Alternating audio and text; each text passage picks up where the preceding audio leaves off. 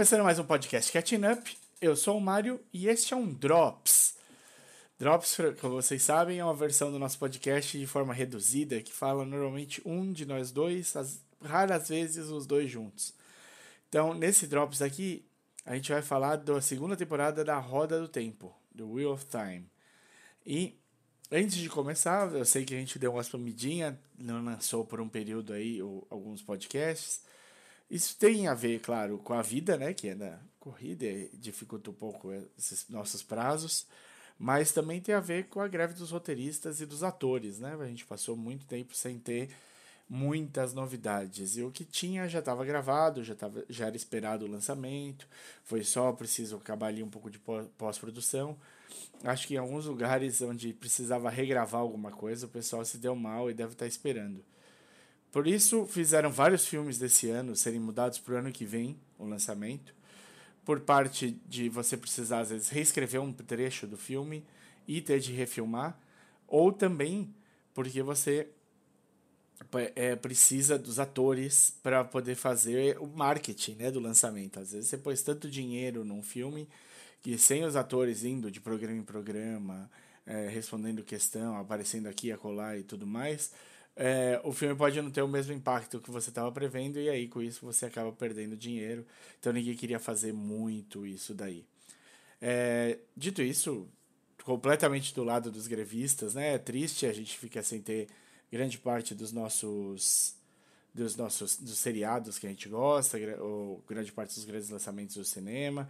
É, mas eles estão com total razão. É, é, preciso lutar sim por melhores condições de pagamento. Eu, eu, acho que muito foi falado já disso, né? Essa, o impacto que a grande maioria dos atores, 87% dos atores, não tem direito a ter o, o, plano de saúde do sindicato dos atores, porque eles não chegam no, no ganho mínimo do ano.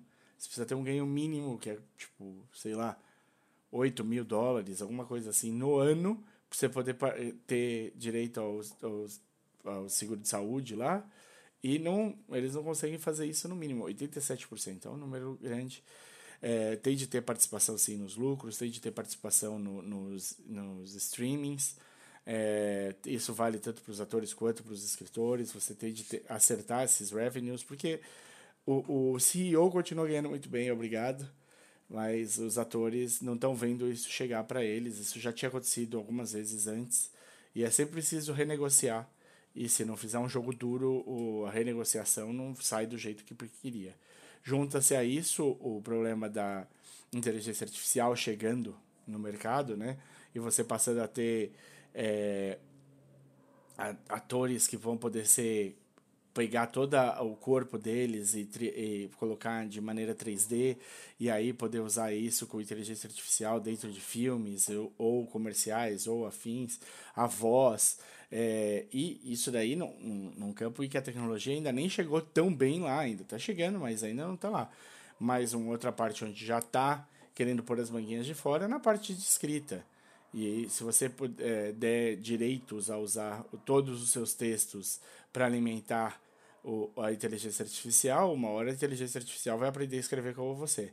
E aí, claro, fica sem a, a parte criativa, o brilho, a sacada que você pode ter num, no, no momento, que é o que difere, mas que vai ter um trabalho consistente, contínuo, com o seu tipo de linguagem, vai ter.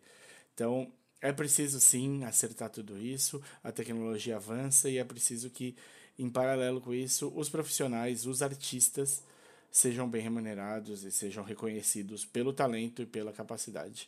Então, dito isso, acaba atrapalhando aqui também o, anda, o bom andamento do podcast. Mas saiu muita coisa nova, então de, de cara eu posso te garantir assim, devemos ter aí mais uns cinco é, drops consecutivos aqui, todos de temporadas de série ou minissérie que estão que acabaram de sair, acabaram de acabar. A gente vai falar hoje do Roda do Tempo, mas vai ter de é, da terceira temporada do Only Murders in the Building, vai ter da primeira temporada do Ahsoka, que é, tenho certeza que tem uma espera grande aí, é, vai ter também do The Fall of the House of Usher, que tá do novo nova série minissérie do Mike Flanagan lá no Netflix vai ter também do, da segunda temporada e aparentemente a última do Party Down. Então fiquem de olho, vai sair muita coisa por aí. Mas vamos falar de Wheel of Time. Vamos começar fazendo um, um recapzinho de como foi a primeira temporada, para caso você não, não esteja muito bem, e explicando o conceito da série, para se você não assistiu nada ainda, você, quem sabe, se empolgar e, e, poder, e poder assistir. Everyone has a choice.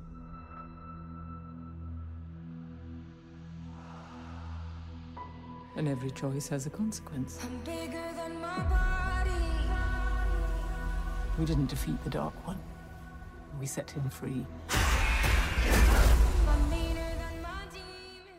Wheel of Time é uma série de livros escrito pelo Robert Jordan e é o grande trabalho da vida dele. Ele escreveu do 1 ao 12 e morreu antes de acabar esse trabalho inteiro, que aí foi passado para um outro escritor que é também desses fantásticos, rápido na escrita, diferente da média desse tipo de, de alta fantasia, que é o Brandon Sanderson. Brandon Sanderson é um é voraz escritor, diferente da média, ele lança os livros dentro, fecha séries, começa novas séries. É um cara que, que precisa ser acompanhado, ele escreve de outro jeito ali, né? Mas o Robert Jordan fez dessa dessa série de livros o, a, o trabalho da vida dele, né? Doze livros dentro de um de um universo é, que ele criou do zero então tem muita coisa é, para ser desnudada aí, é, muita, é muito material para uma série entrar de primeira ali e tentar fazer o, o, o básico. Foi um trabalho grandioso dele ali. É, ele também, o, o Robert Jordan também trabalhou com o Conan, né?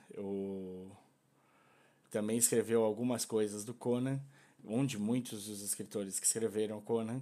E mas são esses os dois principais trabalhos do, do Jordan. Bom, o mundo do Wheel of Time é um mundo de fantasia, mas diferente do, do, do Senhor dos Anéis, por um lado, e diferente do Guerra dos Tronos, do outro. Ele tem aspectos mágicos e completamente complicados de entender, mas por enquanto não apareceram dragões no no Wheel of Time, assim como também não apareceram claramente nem elfos, nem é, é, anões pra, é, per se, nem nada desse tipo que eram mais comuns no, no Senhor dos Anéis.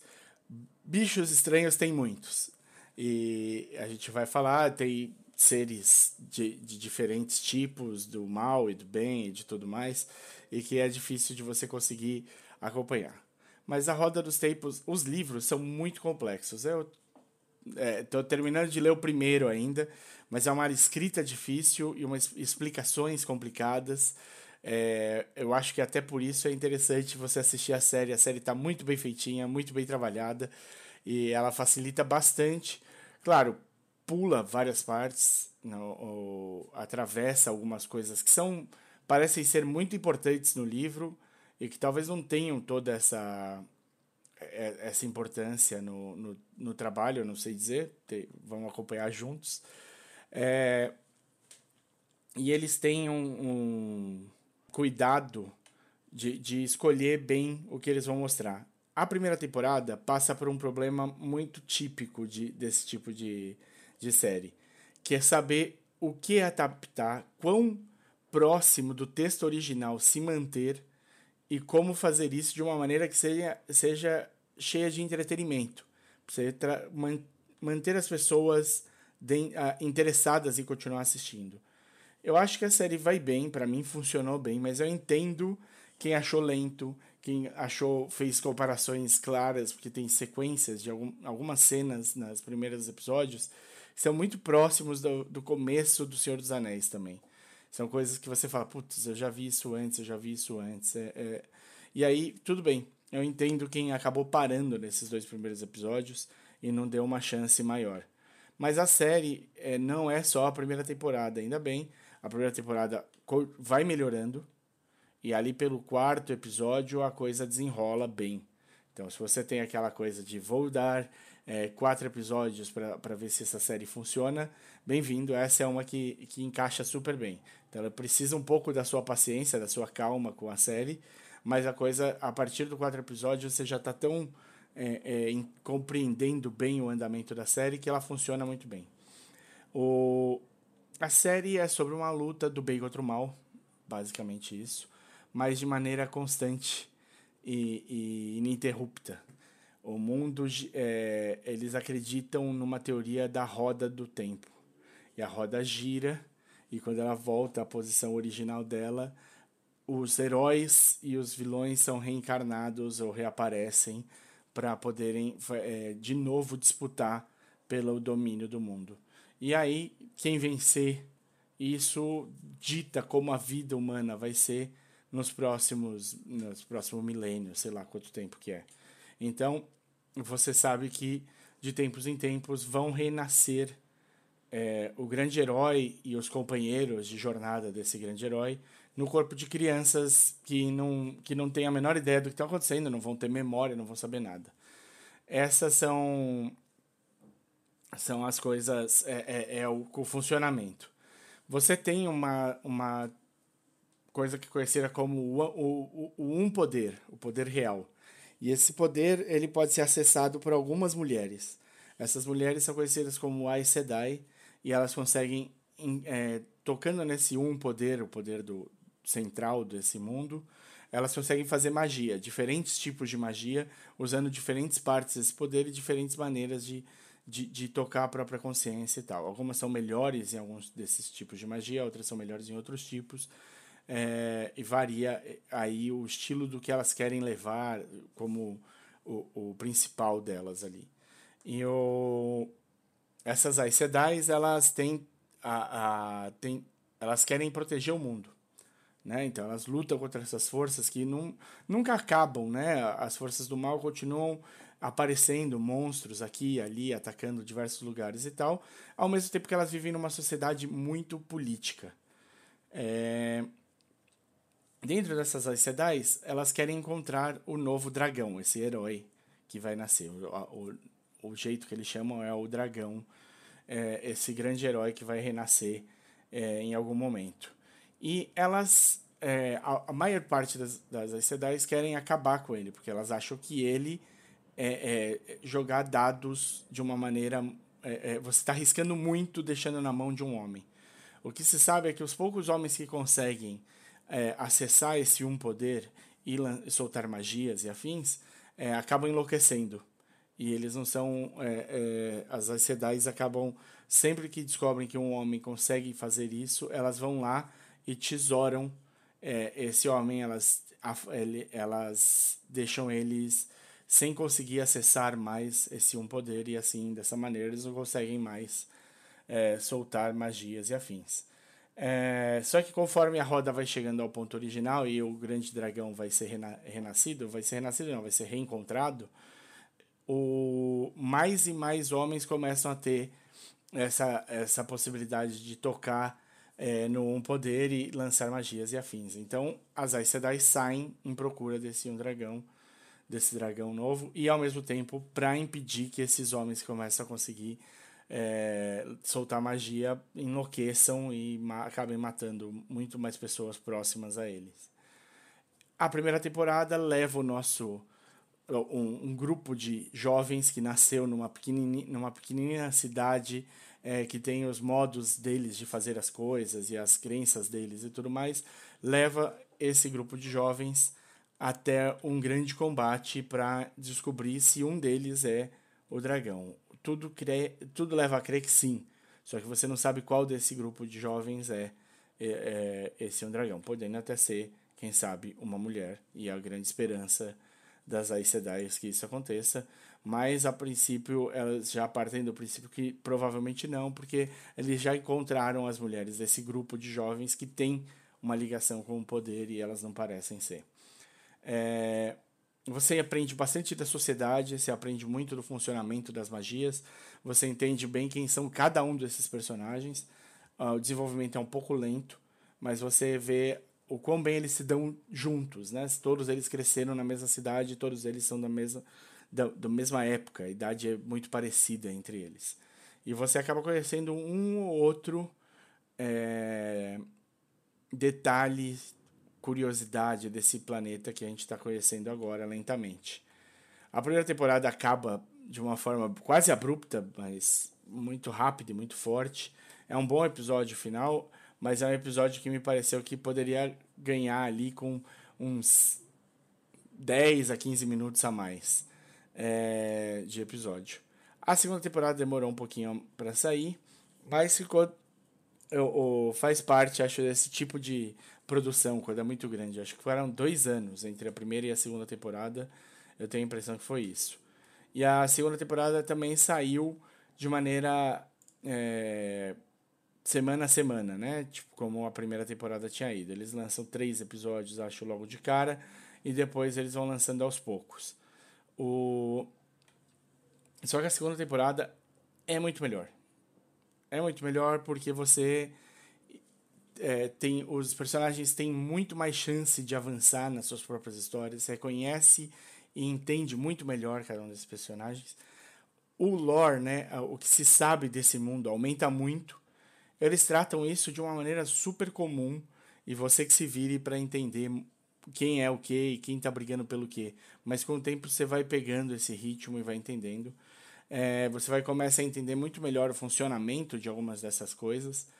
E o, os atores estão muito mais à vontade nos papéis. Eu acho que a segunda temporada padece de algumas coisas, eu vou falar daqui a pouquinho quando eu for falar de, de spoilers, mas no geral ela é uma temporada muito melhor, com um, um passo, um, um andamento muito é, mais constante, mais interessante. Cada episódio é interessante em si só. Então, se você vai acompanhar, por exemplo, pelo IMDB, você pega na primeira temporada, você tem, sei lá, uns dois, três que são bem, bem altos de cotação e o resto é mais ou menos baixo e não ganha aquele selinho de top rated, né? De, de sido muito bem avaliado. A segunda temporada, o primeiro e o segundo estão um pouquinho abaixo. A partir do terceiro, todos são top rated, assim, todos são muito bem avaliados e o último episódio da temporada ele tem a, a melhor nota da série. Então é uma sequência muito boa e que faz você gostar bastante. Se você tá meio órfão do, de uma série de fantasia, eu acho que essa pode ser a série para você é, assistir e, e curtir bastante. Assim, os personagens são bons e você sabe, os livros já estão todos escritos não tem de esperar autor nenhum, não tem de esperar nada. É ir adaptando e, e vendo o que funciona melhor na maneira audiovisual. É só isso. Você tem os atores, você tem os livros, o material está todo na mão, é fechar os acordos direitinho e pôr o trem para andar, que eu acho que a coisa vai bem. Então agora vamos falar um pouquinho de spoilers da segunda temporada.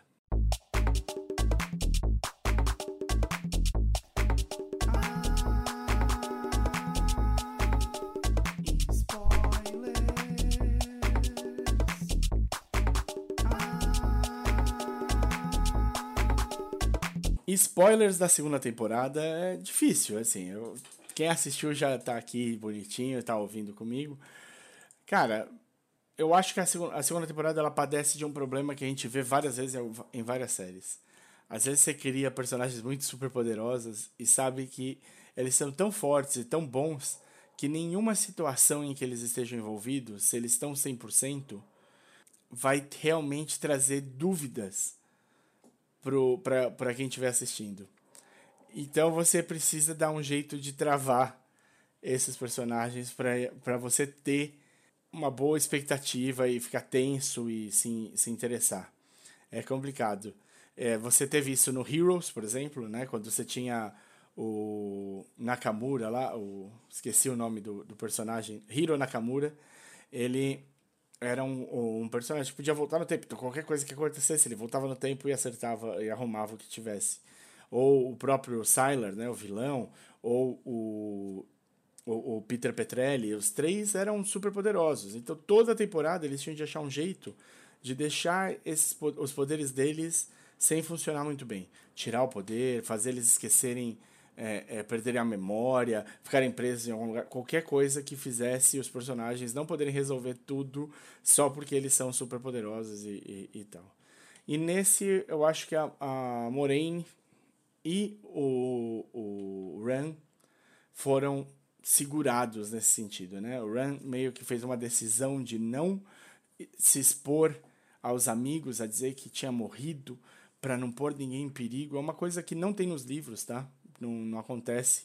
O Rand fica junto de o Rand fica junto de todo mundo e desde eles saem na caçada juntos, o, o, o Matt, o Perry, o e o Rand vão juntos do, do daquele grupo de, de, de é, soldados que acompanham o Perry na, na, durante essa temporada.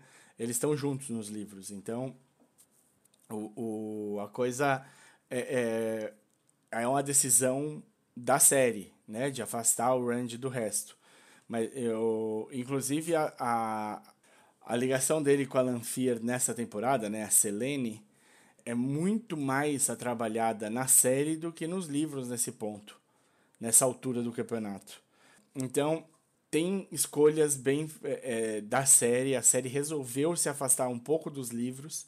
E se afastando um pouco dos livros, ela se encontrou muito mais.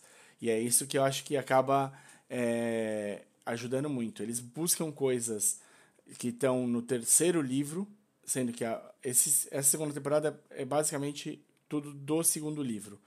E para algumas coisas eles buscam do terceiro livro, e em outras coisas, como por exemplo a relação da Moraine com o Lan, é, algumas das discussões que eles têm, eles só vão ter no sexto livro.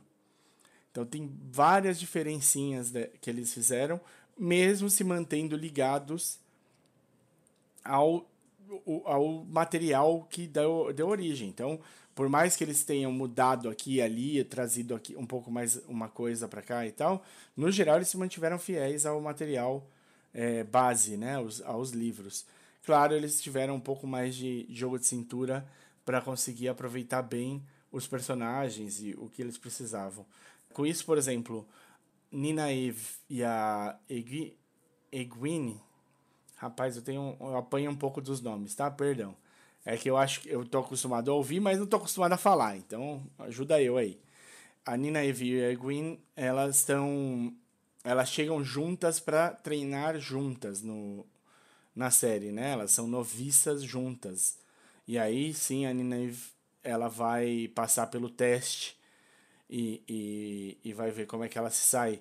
Mas o, o interessante da, do, nos livros é que o caminho delas até a torre, elas já conversam muito e fazem coisas que dão a entender que a Nineve está mais pr pronta para passar pelo teste e virar uma, uma irmã, uma Sedai, do que a Egwene. Então, quando ela chega na torre, ela não chega como noviça, ela já chega para fazer o teste.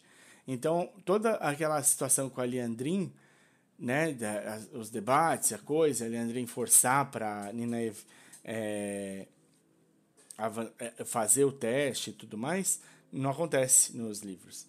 Então, essas são coisas que estão é, bem, bem, bem diferentes, mas que são bastante interessantes no jeito de fazer as coisas. Eu acho que tirando tirando isso, a gente tem ali, né, algumas algumas pequenas variações de de tema, mas eu acho que funcionou bem. Eu acho que fica fica claro que a série está preparada. Eles têm uma outra coisa que é diferente dos livros, mas que pelo que eu entendi é, é até bom o jeito que eles fizeram.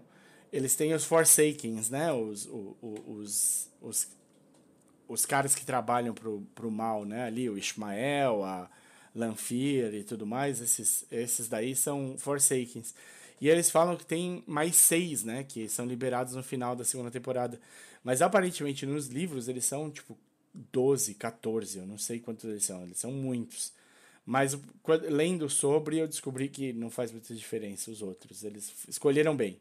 Eles escolheram bem. Então é isso. A gente teve essas coisas tem uma mudança de ator aqui e ali, mas eu acho que o impacto não foi muito forte, não. Acho que funcionou bem.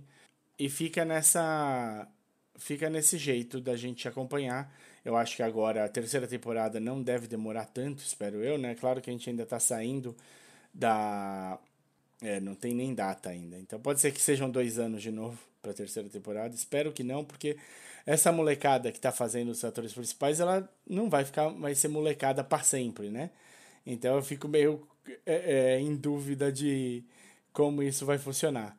Mas o, se, se houver o um acordo entre os atores agora, eles acham que podem começar já a filmar para estar tá pronto lá no meio do ano que vem. E aí lançar no final do ano que vem e, e a coisa caminhar, não sei. Mas fica, ficamos aqui de, nesse pedaço. Disso, se vocês gostaram, se foi algo que vocês também sentiram essa melhora né, dentro do, da série?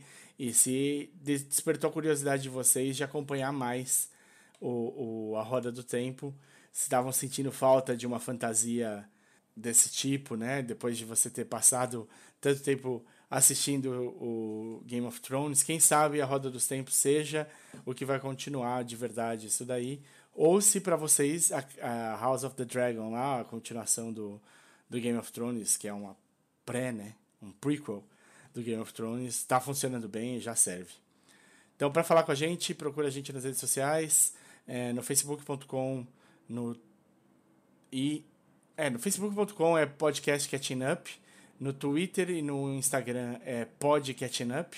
Por, se quiser mandar um e-mail é podcastcatchingup.gmail.com e quiser me procurar no Twitter, eu sou o Desinformante. E se você quiser ver se o Davi assistiu qualquer uma das duas temporadas da Roda dos Tempos e ver se ele, se ele gostou, ele é o arroba Dedonato.